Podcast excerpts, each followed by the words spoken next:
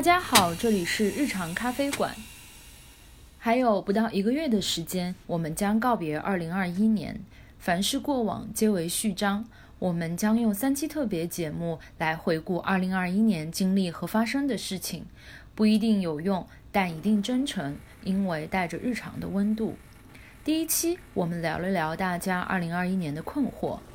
我们每期节目结尾都会说，我们是一家躲在咖啡馆的市场研究公司。那么，这家研究公司究竟在做些什么？这个播客又是从何而来呢？我们今天邀请到了 Common 团队的成员来跟我们聊聊他们的2021。Common 翻译过来就叫日常研究嘛。我们公司是在市场调研的背景下面，帮客户去解决他的商业问题，比如说呃为客户的品牌找市场定位，找到他们呃主要沟通的信息点，去优化他们零售的体验，然后为品牌和产品创新提供洞察。做项目的方式也是更回归日常，那用更日常的方式去对待消费者。如果我不做这个行业的话，下一个职业我最想做的就是侦探，因为我觉得我们现在的工作跟侦探其实有很大的相似度。客户会给我们各种各样的命题、商业问题，然后我们以侦探的身份去到一线，跟消费者聊天，跟专家聊天，到现场去看他们的购物里里程，然后到不同的城市游走在他们所喜欢的城市空间当中。然后去去搜集那些蛛丝马迹，然后回来之后，你会把这些蛛丝马迹连接起来，去找到那个线索。然后我是啾啾，因为这个行业需要有很大的访谈这个部分，然后我是觉得我是比较擅长于跟人家交流，然后本质上也是愿意去倾听的一个人。我个人作为一个研究员，对洞察理解是说，不是说你去复述，或者说你去真的告诉客户说你的下一步要具体要干嘛干嘛。我们只是给出一个策略。洞察是不是告诉客户未来，而是告诉他什么在影响未来。我们做的事情就是去解释日常，从日常生活中提炼出一些有规律的东西，日常生活的运行轨迹。或者日常生活的逻辑背后的诉求，或者它反映出的趋势。呃，我们有个咖啡店，然后觉得来店里的人都挺有意思。播客可以作为一个媒介或者说桥梁，然后跟他们聊一聊他们的观点、他们的故事。所以这个播客后来就叫日常人类。一开始是基于这个咖啡店，但我们也做过一些道路上的街访。我们都是做定性研究的研究员。这个播客也算是某一种的职业训练。嗯，那先整体回顾一下今年做过哪些行业和品类的项目呢？我们发现今年做的运动品类非常多，然后要么是运动健康，要么是运动这件事本身，比如说为什么。小朋友不想去运动，我们还做了一个项目，是有一个男性健康的品牌，然后他们想了解一下，嗯，男性消费者的遇到男性健康问题的，比如说脱发，呃，皮肤不好，或者是有一些性健康方面的问题的男性，他们是会经受什么样的，嗯，情绪、情感诉求是怎么样的？他们是想要那种很像。严谨的医生的那种品牌呢，还是说他们想要更温暖、更亲切一点的？还有很多科技品牌的客户，科技产品，那也包括不同的科技服务。你也做过很多老年人的项目，就比如说老年前列腺癌、老年心衰，然后到他们家里面去跟他们度过一天，从早晨到晚上，中午吃个饭，跟他一起去医院、去药房，然后去观察。他们怎么做日常的健康管理？了解他们的家庭情况、家庭结构，然后拍了一个小的纪录片出来。然后也做了很多年轻人的项目吧，就比如说跟电竞相关的，会跟他们去电竞的场馆，甚至电竞酒店，然后去参加 after party，跟他们吃烧烤。然后二次元相关的项目，跟很多消费者去跟他们打卡网红店。嗯今年去过哪些地方出差呢？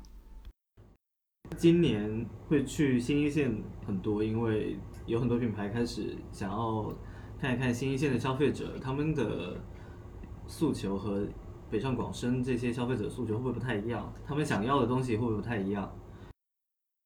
其实越来越多的品牌想要了解小镇青年在干什么，嗯所以其实我们也会有机会去到一些嗯非旅游景点，然后但是又非常小众的那些平常我们甚至可能都不知道地名儿的那些城市去看一看。比如说我有去过四川的江油，还有湖北的仙桃，还有甚至是嗯东北哈尔滨下面一个县城叫做彬县。有什么印象非常深刻的项目经历可以跟大家分享一下？因为我们连续做了两个老年人的项目，然后这个群体呢，我觉得通常来说是被很多客户所遗忘的，不仅是被客户，也被整个社会遗忘的一个群体。一个被访者是他是个前列腺癌患者，然后那个大爷呢，本来是一个人住来着，然后因为得了病之后，嗯，整个家庭结构重组，就是他离婚二十几年的老婆也被他叫回来了，他的女儿本来在外面自己有家庭，然后也被他叫到自己家里面，然后有三个卧室，一个人住一个卧室，然后在宝山区特别远的地方。当我们第一天早晨去做访问的时候，就发现那个大爷自己在给自己做早餐，然后那个早餐就是非常朴素的，就是稀饭就着咸菜，家庭关系并没有我们想象当中那么和谐，那个关系非常的微妙。明明病人是需要被照顾的，但是病人在那个家庭中显得非常的独立。我们做过一个非常有调性、有复古、有历史的品牌。以前的受众更多是在北上广深这样超一线城市，他现在想要去新一线城市看一看那边的消费者。我们发现新一线消费者在买车这件事上，他当然要体现自己的社会地位或者自己的经济实力，但是更重要的是买这辆车不能太突兀。特立独行是好的态度，但是更重要的可能是你能融入自己的圈子，或者说不能跳脱出原来圈子的气质，不然可能会被排斥。我印象比较深的是，我去呃比较低线的那些城市访谈，马上毕业刚要踏入社会的那些亲人，然后当我问到他们以后想要做什么的时候，他非常自豪和自信的告诉我说，他觉得他自己马上就可以变成创业，变成一个百万富豪，因为他现在呃上的是一个中专。那我说你觉得你可以凭借什么可以达成你这样子的一个预期？他就说，其实我在抖音上和网络上看到非常多的人通过一些捷径也好或者什么，他说因为觉得他们成功好像都是很容易的事情，所以他觉得他也没有想好他自己要干嘛，但他好像就是可以成为。他们当中的一员，我自己其实回家会反思啦，是不是现在的互联网给到年轻人感觉成功的那些大字儿就是写的太容易了，网上信息充斥的非常多，但他们好像就会产生一种错觉，是说其实成功或者成为一个百万富翁是非常触手可及的。事情，但是他不知道，他平常自己看到那些东西是一些算法，他以为他看到的互联网就是他觉得的一个全世界的一个样貌。因为访谈是不能带有个人情感色彩的，我也没有办法跟他交流我我这样的一个想法。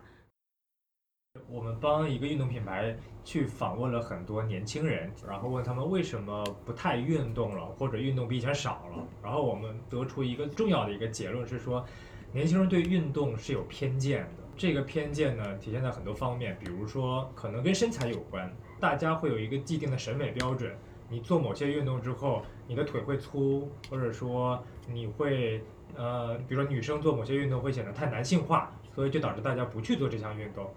然后我就记着有个女生，她其实特别喜欢踢足球，但是一直受到这个家长的阻挠，就觉得女生是不适合踢足球的。哦，另外一个呢，就是大家非常重视学业或者是智力上的发展，多于身体上的这个这个发展。尤其是访到了一些国家一级和二级的运动员，然后他们上了高中之后，在高二开始全面的放弃所有的运动，就专注于自己的学习。呃，球鞋相关的项目，这个项目主要是要呃跟那些女性的球鞋爱好者去做一个访谈，然后他们提到的一个事情是，很多品牌在做女性友好的这些宣传，或者是做可能符合中国市场的一些事情，但是我觉得他们在产品上就没有特别好的去做到，而只是在宣传上做到。比如说很多女性消费者会说，她们买鞋子的时候，其实男款的球鞋是更好看的，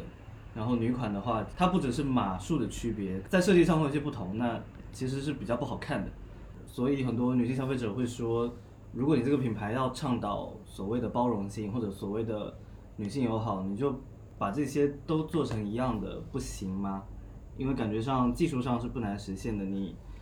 所以我觉得很多很多国外品牌在做女性友好的时候，其实有很多更实际的事情需要去解决，而不只是在态度上。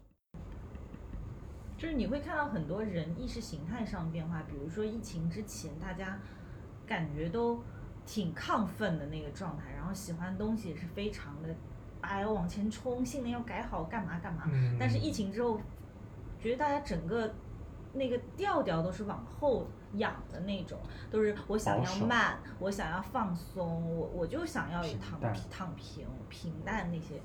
做这些美妆类似的品牌，你会发现疫情之后，很多女孩子都不想要再化妆了，可能就是她们会觉得素颜的状态反而更舒适，因为戴口罩本身已经给他们一个不是很很舒服的状态。那他觉得，既然我戴口罩，我可能就不涂口红，那我不涂口红，我可能我的眼妆也不用那么精致，嗯反正你戴了口罩，谁也认不出来，是吧？嗯，然后就慢慢慢慢的，这些睫毛膏啊、眼线啊，这些使用频率都会变得非常少。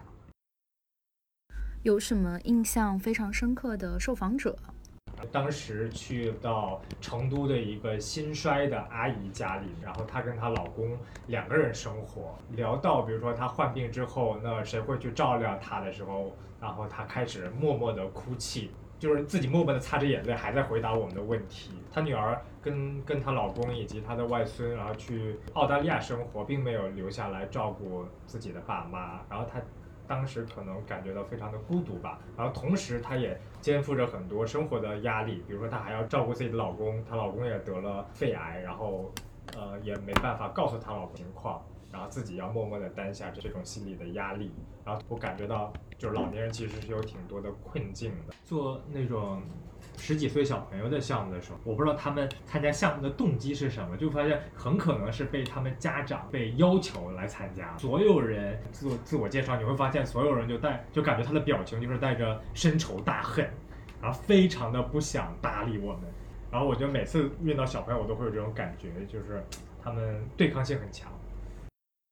有遇到过一个会虫，就是那种经常靠参加这种访谈会嗯项目来混饭吃或者拿钱的那种受访者。一共比如说一个标准访谈会才六个人，如果当中混了一个人，其实是挺大一部分的观点的缺失。还有那种，嗯。上来当成个人表演会的受访者，就是上来 PK，哎，我们家那个什么什么书房怎么怎么，我们家那个花园怎么怎么，那他就很能带动场上气氛。一旦他出现这种财力的比拼，就是其他的受访者也不会输，访谈会就变成凡尔赛大会。做了这份工作之后，你有什么样的改变？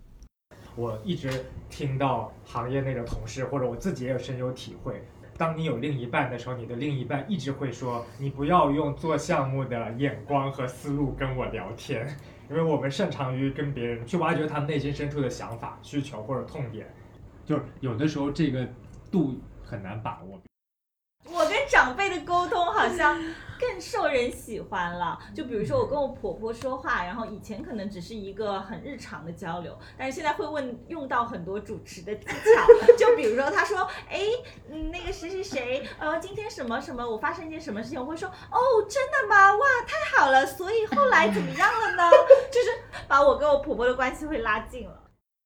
做了很多项目之后，我发现我多消费了很多我本来不该消费的东西，然后 消费的这些东西都是品牌的 被种草。最后，我们来打个小广告。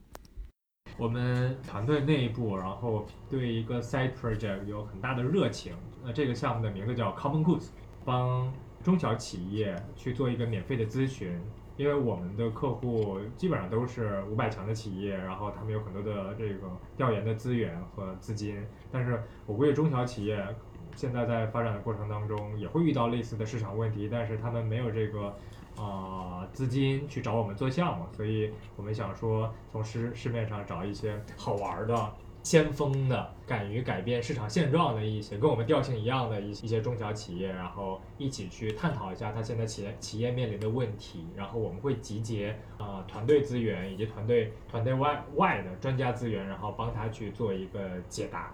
然后感兴趣的朋友可以关注我们的公众号。